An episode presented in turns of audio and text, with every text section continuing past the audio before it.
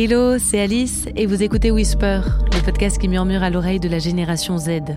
Dans Whisper, on part à la rencontre d'hommes et de femmes de terrain qui nous partagent leurs visions, leurs expériences et leurs expertises afin de nous guider dans la grande nébuleuse qu'on appelle parfois le monde du travail, de la recherche d'emploi aux innovations secteurs.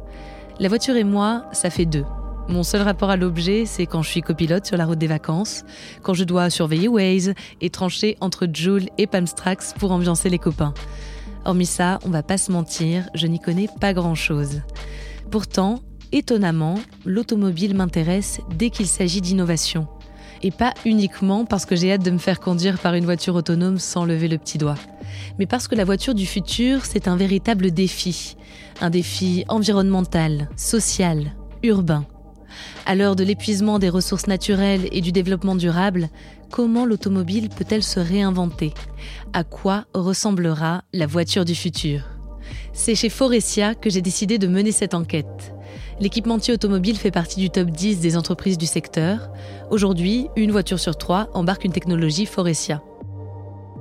J'ai rendez-vous avec Isabelle. Elle travaille depuis 15 ans sur le développement durable et la RSE, et cela fait maintenant un an qu'elle est directrice de ces questions chez Forestia. Bonjour Isabelle.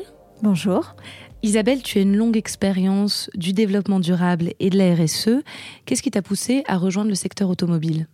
Alors, secteur automobile, déjà, c'est euh, un secteur euh, mondial, international, donc euh, intéressant dès lors qu'on travaille sur ce type de secteur, on peut avoir un impact au niveau planétaire. Aujourd'hui, le secteur de l'automobile est un secteur en pleine mutation, pleine transformation, c'est ça qui m'a intéressé. Il est confronté à des défis mondiaux comme le changement climatique. Et chez Forestia, il y a une innovation technologique historique très forte et c'est ça qui m'a intéressé parce que à travers l'innovation, on peut réellement apporter des changements à l'automobile. Le secteur automobile est aujourd'hui en crise. D'après toi, quelles sont les principales causes de cette crise et les principaux symptômes? C'est un secteur qui aujourd'hui euh, connaît un, nombre d'acteurs, de constructeurs euh, croissants qui rentrent sur ce marché. Donc il y a à la fois une augmentation des, des, acteurs euh, sur le secteur de l'automobile, une automobile qui devient dans certaines zones géographiques une commodité, une volonté d'accès pour tous à, à l'automobile. Donc tout ça combiné, plus les, problèmes de pollution de l'air euh, dans les villes, euh, d'impact sur le changement climatique, d'augmentation des réglementations. Donc je pense que le mouvement de, fond qui est en train de s'opérer, c'est euh, bien sûr la mobilité, on en a tous besoin, et encore plus besoin aujourd'hui, mais elle doit changer cette mobilité. Il faut qu'elle devienne une mobilité toujours plus propre. Justement, comment est-ce que tu définirais cette mobilité propre, cette mobilité durable? Bah, la mobilité durable, c'est une mobilité qui est respectueuse de l'homme et de l'environnement. Grâce à l'innovation, grâce à la volonté aussi euh, des dirigeants, des pouvoirs publics à, pousser cette innovation euh, plus propre, bien sûr, on peut y arriver tous ensemble, mais c'est un mouvement euh, sectoriel et, et même de l'économie en général. On ne peut pas le faire seul. Quand on pense mobilité durable, on peut aussi penser abandon de la voiture vélo, transport en commun, ce genre de, ce genre de choses Oui, tout à fait. Bah, la mobilité, c'est en effet euh, toutes les mobilités, hein, euh, douces ou les mobilités plus rapides.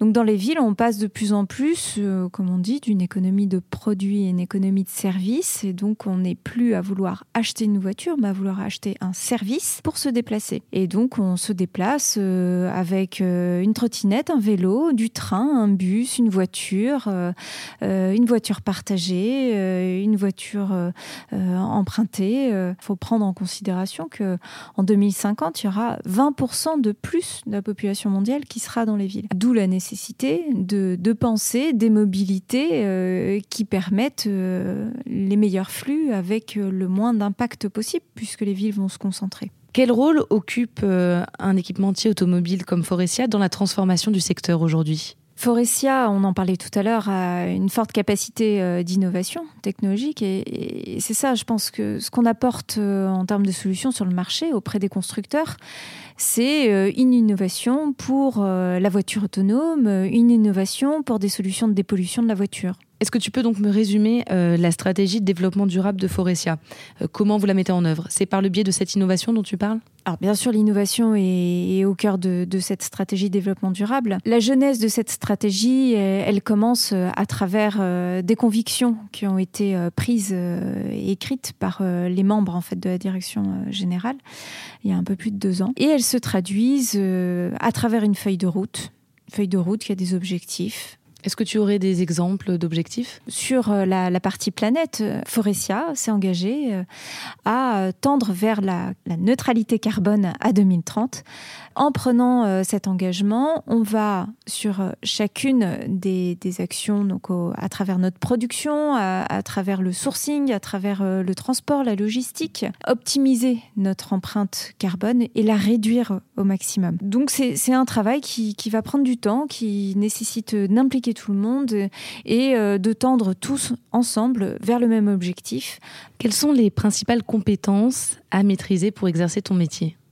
Les principales compétences, la toute première, c'est tout simplement être convaincu. La deuxième étape, c'est de se dire comment convaincre parce que dans n'importe quel groupe de population, tout le monde n'est pas convaincu au même niveau. Et donc, euh, une des compétences première en tant que directeur développement durable, c'est avoir ce, pouvoir de, conviction, d'impact, d'influence. Ensuite, au niveau opérationnel, c'est du management de projet. Donc, c'est animer des équipes diverses euh, qui viennent de différents horizons, qui ont des compétences euh, très très variées, et de pouvoir les mettre euh, ensemble autour de la table pour travailler, se, fixer des objectifs, des plans de, progrès. voilà. Il faut savoir parler un petit peu à tout le monde. Il faut savoir parler à tout le monde il faut savoir les animer et puis, puis surtout ne, pas perdre, euh, ne pas perdre le cap puisque l'objectif final, c'est quand même euh, de permettre des progrès de toute l'organisation. Sur des objectifs à long terme euh, comme ceux que tu poursuis, j'imagine que tu dois rencontrer parfois des difficultés ou des frustrations.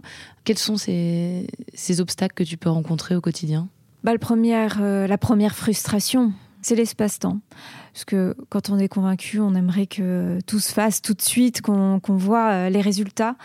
Mais là, on n'est euh, pas sur de la course de rapidité, on est sur euh, de la course d'endurance. Donc c'est ça qu'il faut accepter.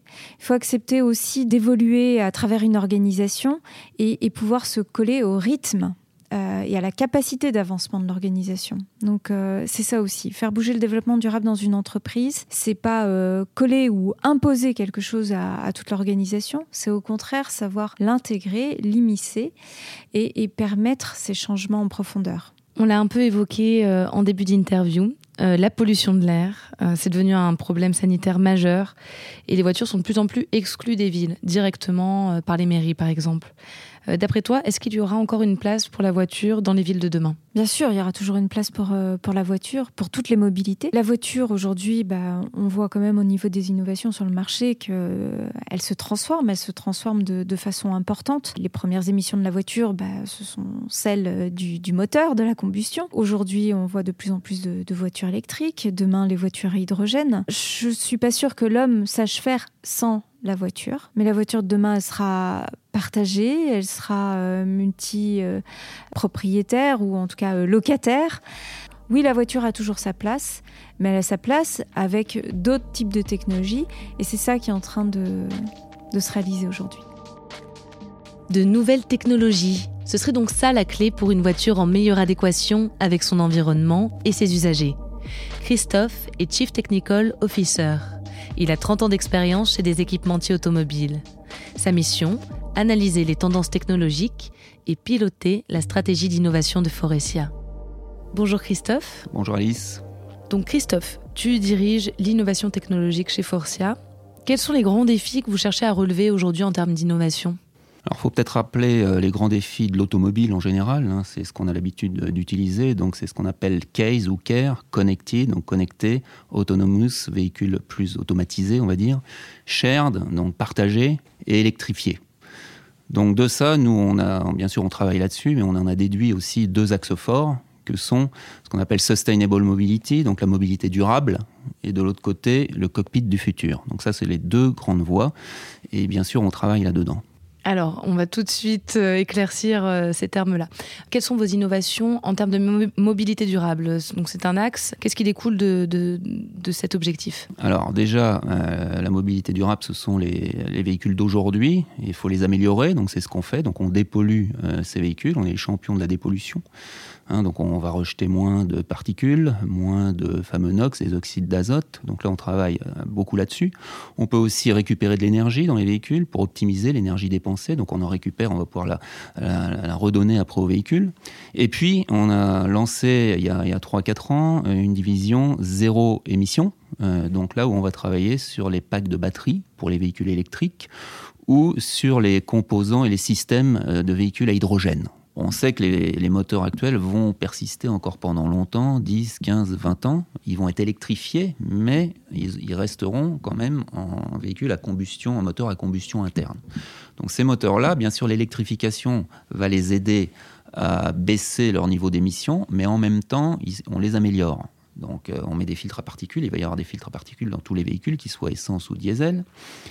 La partie, euh, les oxydes d'azote, eh bien, on les traite euh, de plus en plus et on va les traiter dans toutes les conditions de température, euh, ce qui n'était pas forcément le cas jusque-là. Et donc, avec ça, on baisse de plus de 95% les émissions d'oxyde d'azote, par exemple. Donc, hein, les moteurs sont très dépollués aujourd'hui. Hein. à partir de maintenant, ils, sont très dépollués. Donc, ça, c'est les véhicules thermiques. En même temps, il y aura de mhm. l'électrification, comme je l'ai dit.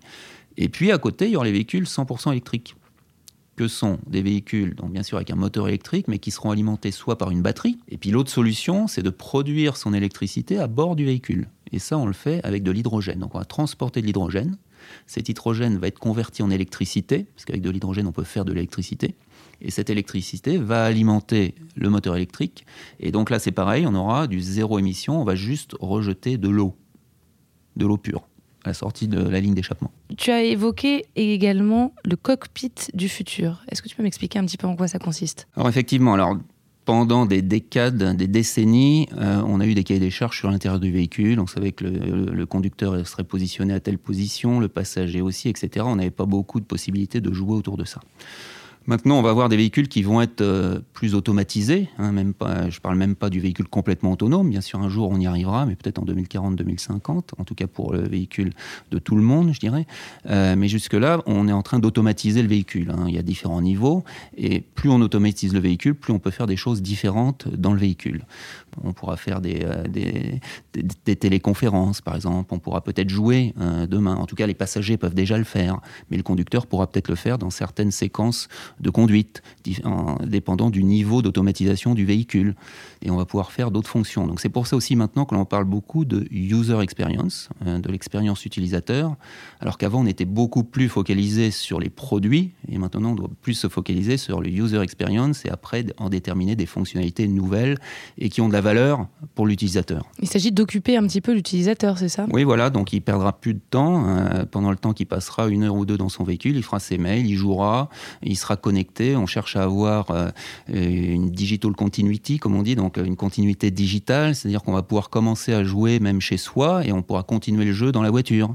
Et on aura en plus euh, un son ou euh, immersif, par exemple, dans le véhicule, avec des sièges qui vont vibrer, des choses comme ça. On pourra aussi faire de la gymnastique dans son véhicule, ah oui, se remettre en forme. Voilà, ah donc on travaille beaucoup là-dessus. On a investi dans une start-up qui, qui travaille là-dessus. Alors bien sûr, on ne peut pas faire des grands mouvements, ce seront des micro-mouvements, mais derrière, on a des spécialistes euh, en kinésithérapie, en autres, qui nous permettent effectivement de remettre en forme les gens. Donc on sortira de son véhicule plus en forme qu'on y sera rentré. C'est quand même nouveau. Forcia vient d'annoncer, a annoncé récemment un partenariat avec Microsoft. C'est justement dans cet objectif euh, d'occuper l'utilisateur? Alors exactement, ça en fait partie. On a besoin d'avoir une plateforme cloud. Hein. On a besoin de faire des calculs ou du streaming à partir du cloud. Donc on a besoin d'avoir une plateforme et on a pensé qu'effectivement Microsoft était un bon partenaire parce qu'il nous permet donc de, rajouter, de, pouvoir mettre des applications sur cette plateforme et euh, on a investi dans une, une entreprise entreprise s'appelle Aptoid. On a un partenariat avec Aptoid où il y a plus de 800 000 euh, applications. Donc en fait, vous mettez quand même en place beaucoup de partenariats euh, sur les questions d'innovation. Exactement. On a plus d'une dizaine de partenariats, je dirais, euh, stratégiques qui vont de euh, la sécurité, par exemple avec ZF. Hein, euh, nous, on fait des éléments de sécurité. Un siège, c'est un élément de sécurité. Une planche de bord aussi. Il y a des airbags qui sortent, etc. Mais la synthèse sécurité, il nous manquait deux, trois choses pour y arriver. Et donc, on travaille avec ZF pour ça. Donc, on va développer des moyens de retenue qui sont différents. Hein, le siège va bouger demain. On va pouvoir le, faire pivoter, par exemple.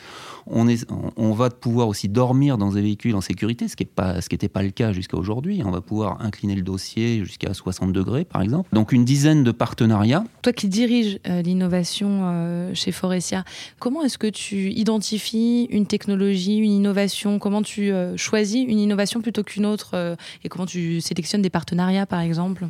Alors, c'est une vraie question, une bonne question, parce qu'on a, on a deux façons d'innover. Soit on innove par le haut, je dirais, avec, en arrivant par les fonctionnalités, donc pour ça, on étudie les macro-trends, les trends globaux qu'on trouve dans le monde entier. Hein. Euh, on sait que la population augmente, c'est un trend global. On sait que, par exemple, les femmes prennent plus de pouvoir demain qu'aujourd'hui. Euh, on sait que la population vieillit. Donc tout ça, on doit en tenir compte et traduire par des choses euh, fonctionnelles dans nos véhicules. Donc par exemple, on va dire, ben, je veux que quelqu'un qui a 70 ans ou 80 ans puisse monter facilement dans un véhicule. Voilà, ça c'est une première partie, et donc là on doit essayer de traduire ces tendances en quelque chose d'utilisable dans le véhicule. Et puis il y a la partie technologique. Hein, on ne parlerait pas de véhicules autonomes aujourd'hui si on n'avait pas multiplié par 10, 100 000 les capacités euh, de calcul euh, des ordinateurs. On n'en parlerait pas parce qu'il faut faire beaucoup de calculs. Donc ça, c'est une autre solution aussi pour innover, c'est prendre la technologie, regarder comment elle évolue et puis après, en fonction euh, de la maturité, se dire bah, je vais pouvoir l'utiliser pour faire tel type de fonction que je ne pouvais pas faire avant ou que je vais pouvoir mieux faire à l'avenir. Donc bien sûr, des fois, on combine les deux, une nouvelle fonctionnalité avec une nouvelle technologie. Donc là, en général, c'est euh, une rupture. Et donc on essaye de trouver effectivement des ruptures comme ça en combinant les deux. Quel conseil tu pourrais donner à un jeune qui s'intéresse euh, à ton métier Qu'est-ce qu'il faut maîtriser en priorité d'après toi? Comme je disais tout à l'heure, on peut innover par différents bouts. Euh, et donc c'est un peu pareil pour, euh, pour les profils que l'on va chercher. Donc on a besoin des gens qui ont cette vision globale, système. Et, et de plus en plus aussi, il faut qu'on relie l'intérieur du véhicule à l'extérieur. Le véhicule est connecté, donc on parle aussi de système de système. Donc il faut que certaines personnes qu'on embauche, aient cette, cette, vision système, cette propension à travailler système, conceptuel, etc. Et ça, c'est très important parce qu'on fait les synthèses avec ça. L'intelligence artificielle en fait partie. Hein, quand on parle d'intelligence artificielle, il faut qu'on comprenne le système pour pouvoir proposer euh, ben, les bonnes solutions d'intelligence artificielle. Et de l'autre côté, on a besoin d'experts technologiques, où là, on va être très pointu dans certains domaines. On travaille aussi sur les, sciences cognitives maintenant, parce qu'on a besoin de mieux connaître l'humain. Donc on a besoin des gens très pointus sur les sciences cognitives. Donc on voit le spectre qui est complètement euh, différent entre les sciences cognitives d'un côté et puis la technologie euh, de base. Quoi. Et bien sûr, c'est pareil sur l'électronique. Enfin, on retrouve chez nous, chez Forcier en tout cas, tous les métiers de l'automobile. Et on touche à toutes les technologies. Vous retrouvez toutes les technologies de l'automobile, enfin, même global, je dirais, dans l'automobile. Des technologies qui sont toutes au service de l'humain L'humain, c'est le domaine de David. Il est directeur de la Forestia University et des projets de transformation en ressources humaines. Son objectif, c'est d'accompagner la transformation du groupe, notamment par la formation d'entreprise. Bonjour David. Bonjour. On est ici dans les locaux de la Forestia University. C'est un peu ton terrain de jeu, je crois c'est là où j'habite, c'est là où je suis tous les jours, euh, c'est là où mon équipe dans l'open space euh, se trouve. Donc là, on est dans les, vous êtes dans les locaux européens. Euh, on, se balade en Europe ici. Il y il y a quatre campus comme ça dans le monde, en Inde, en Chine. Euh, au, Mexique et, ici. Donc c'est le lieu de la vie euh, chez nous, euh, du développement de chacun. C'est là où les gens se croisent, discutent, travaillent, échangent, innovent, créent de nouvelles idées. C'est un lieu particulièrement agréable à vivre. Et alors, est-ce que tu peux m'expliquer un petit peu, me raconter un petit peu la, genèse de ce projet de Forcia University? Quel est le but de cet espace et quel est le but de ton travail? En fait, la, genèse, elle est assez, euh, elle est assez simple. C'est qu'il faut faire deux choses pour les, salariés, pour les gens qui travaillent chez nous. Il faut partager avec eux ce, qu'est le savoir et la compétence de notre secteur. Et ça, c'est essentiel. Donc, il faut un lieu de formation où chacun apprenne et soit le mieux équipé possible pour faire son, son travail de manager, de professionnel. Et il faut un lieu où on invente le futur. Et, et l'université, c'est ça. C'est-à-dire que quand on rejoint Forcia aujourd'hui, on est forcément amené à se transformer, à apprendre de nouvelles choses. Ce qui s'est passé dans l'automobile dans les 20 dernières années, c'est que tout ce qui était différenciant pour les anciennes générations, qui attirait nos parents, euh, le look, l'allure, euh, éventuellement la vitesse, euh, tout ça était décisif il y a quelques années. Et le confort, la technologie, tout ça, ça n'arrivait pas dans les mêmes proportions. Ce qui est en train de se passer aujourd'hui, c'est que tout ce qui était fabriqué pour faire vite par les constructeurs automobiles est moins intéressant pour les gens. Mais tout ce que font les équipementiers comme nous devient le truc passionnant. Donc tout ce qui fait que la génération actuelle veut une voiture, c'est nous qui le faisons. C'est-à-dire les gens qu'on ne voit pas forcément, mais qui sont au cœur de l'innovation et de la créativité. Est-ce que tu peux me parler un petit peu du mode de fonctionnement de la Forcia euh, University? C'est un lieu où les codes sont pas les mêmes euh, que celui du business quotidien. Dans chaque meeting, quand on travaille, on prend des décisions, des solutions, etc. Là, le, code, c'est euh, celui euh, de, du temps de réflexion et du temps de, des idées et du temps des solutions évidemment qui émergent aussi. Et très concrètement, donc ça passe par des formations, c'est ça? Alors dans nos formations, on a, on a toutes sortes de choses. On a des choses, je dirais, tout à fait euh, classiques pour accompagner quelqu'un qui est financier, RH euh, euh, ou tout simplement dans les ventes. Mais on a des formations où tout simplement il faut qu'on crée ensemble la compréhension de ce que c'est que la voiture de demain. Donc c'est une remise en question permanente? Il y a beaucoup de choses qu'on ne connaît pas aujourd'hui du besoin on ne sait pas ce, ce que quelqu'un euh, va acheter demain ou louer pour sa mobilité. Ça a l'air tout bête. Hein on avait, par absence de technologie, une, solution très simple. Vous voulez vous déplacer, acheter une voiture. Euh, aujourd'hui, euh, on a le maximum de l'usage d'une voiture quand on en est propriétaire et qu'on est, par exemple, vendeur, donc on est obligé de, traverser un territoire, euh, l'ordre de grandeur, c'est qu'un taux d'utilisation d'une voiture de 5% du temps. Tu te rends compte qu'une voiture aujourd'hui est un objet qu'on n'utilise pas. Comment on arrive à, avoir 100% d'utilisation par plein de gens qui ont plein de besoins, qui se croisent dans la ville ou dans la campagne? Donc quand on travaille aujourd'hui chez Forcia, ou quand on travaille, je vais élargir un peu pour pas qu'on évoque que l'exemple de Forcia, mais quand on travaille aujourd'hui dans le secteur automobile, il faut forcément avoir euh, une appétence technologique pour pouvoir suivre un petit peu euh, tous ces bouleversements Il faut comprendre ce que veulent nos clients. Et nos clients, aujourd'hui, on commence à avoir conscience qu'il y a plusieurs options. Et donc, ils sont moins contraints et ils commencent à être plus à même de comprendre leurs besoins. Et, et c'est ça le goût qu'il faut avoir. C'est le goût de ce que véritablement on achète quand on achète une voiture on a acheté du statut, on achète encore du statut, on achète du confort et des qualités, mais on achète toutes sortes de choses où on loue pour ceux qui prennent un taxi ou un, VTC. Donc c'est ça qui est passionnant en ce moment, c'est de comprendre ça. Est-ce que vous collaborez aussi avec euh, l'enseignement supérieur, avec des universités ou des écoles de commerce par exemple? Alors on collabore beaucoup parce qu'on est dans une phase où il nous faut un écosystème. Ce que je veux dire par là, c'est que toutes ces questions qu'on évoque ensemble, on n'a pas de réponse aujourd'hui. On ne sait pas ce que sera la voiture de demain. On sait ce qu'a été la voiture d'hier pendant une certaine phase. On ne sait pas les fonctionnalités complètement de la voiture de demain. On ne sait pas combien les gens sont prêts à payer pour ça pour ça, il faut croiser les avis de tout le monde, des professeurs de travail avec l'école polytechnique, avec HEC, avec, euh, avec London Business School, mais aussi avec l'Université de Pennsylvanie ou, Sciences Po, avec toutes sortes d'organisations qui captent les tendances et qui nous aident à mieux comprendre ce qu'on doit faire. D'après toi, quelles sont les qualités humaines et professionnelles dont il faut absolument disposer pour travailler dans le secteur automobile aujourd'hui Il faut avoir euh, le goût de la, responsabilité. Ce sont des entreprises, et Forestia particulièrement, qui fait confiance à ses salariés avec la confiance va la contrepartie, qui est la responsabilité. Euh, c'est la première chose pour réussir. La deuxième chose, c'est qu'il faut aimer la vitesse et l'énergie. C'est un secteur en pleine transformation. D'un mois à l'autre, les choses changent. D'un mois à l'autre, les, les, marchés bougent, les, les, ventes varient, les nouveaux produits arrivent, ils produisent des réactions, les clients émettent des avis. Euh, et, et, troisièmement, il faut aimer prendre le risque et le goût de, de situations qu'on ne connaît pas.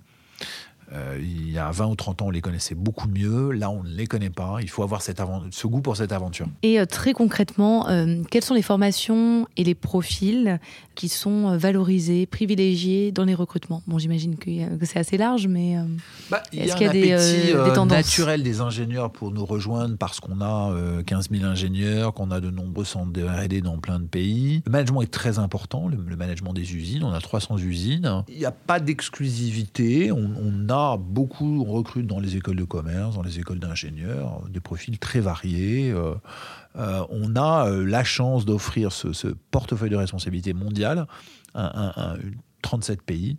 Il faut avoir des profils internationaux quand même, une appétence pour. Si vous voulez croître dans l'organisation, très vite, vous allez vous retrouver dans le bain global et c'est formidable, c'est passionnant. Euh, mais ça veut dire, ça veut dire euh, parler l'anglais évidemment, c'est un, un must. Hein. Euh, nos formations sont en anglais, très très peu sont en, sont en langue locale. Donc, donc oui, cet appétit-là est très fort et on, en a, on en a besoin et c'est, c'est une, une condition. L'industrie automobile traverse aujourd'hui une révolution technologique. Les acteurs du secteur doivent réinventer la mobilité en prenant en compte l'impératif de développement durable. Une des clés de cette transformation, l'innovation. Les leaders du secteur veulent anticiper les besoins de demain et s'appuient pour cela sur des talents capables de se renouveler continuellement. Pour que la voiture ait un avenir, il faudra qu'elle soit plus verte et plus connectée. Et si possible avec les meilleurs réglages acoustiques, pour écouter des podcasts évidemment. En attendant, portez-vous bien, faites du covoiturage et n'oubliez pas de whisper autour de vous.